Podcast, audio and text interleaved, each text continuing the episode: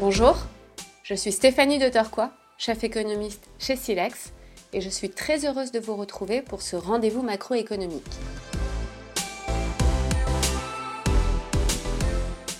J'aimerais aujourd'hui revenir sur cette période terrible que traverse actuellement une partie du Moyen-Orient.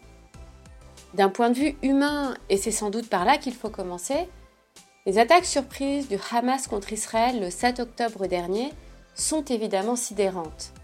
Et en effet, euh, ces événements vont bien au-delà du conflit israélo-palestinien qui dure depuis trois quarts de siècle, compte tenu de leurs terribles implications pour les civils, quel que soit le côté de la frontière où ils se trouvent.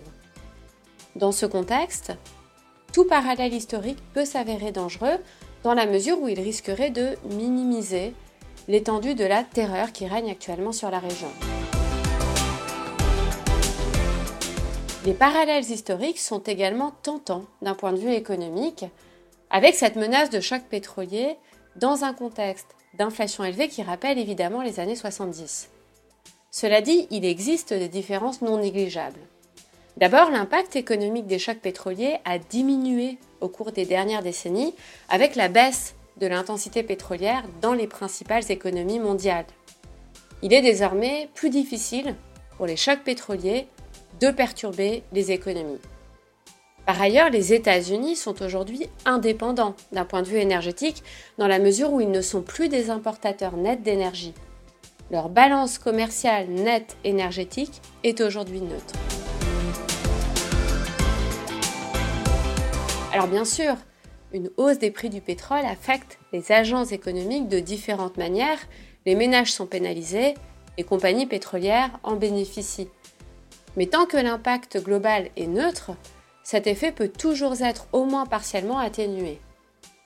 Enfin, n'oublions pas que cela fait déjà plus de 18 mois que la Fed mène une lutte acharnée contre l'inflation avec une politique monétaire aujourd'hui incontestablement restrictive. Donc même si une prime de risque géopolitique devait maintenir les prix du pétrole dans la zone des 90-100 dollars euh, pendant une période prolongée, cela ne modifierait probablement pas de manière significative la trajectoire de l'économie américaine ou les décisions de la Fed. Alors de toute évidence, si le conflit devait s'étendre et que l'Iran devenait physiquement impliqué, un choc d'offres majeur avec les prix du pétrole grimpant à 150 dollars le baril ou plus n'est pas à exclure.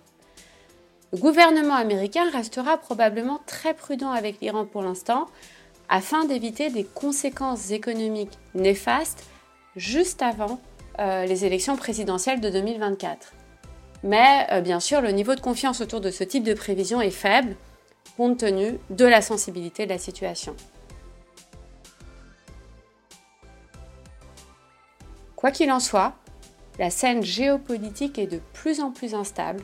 La Russie, l'Iran et la Chine menaçant toutes un équilibre mondial fragile au moment même où les États-Unis sont soumis à des contraintes électorales.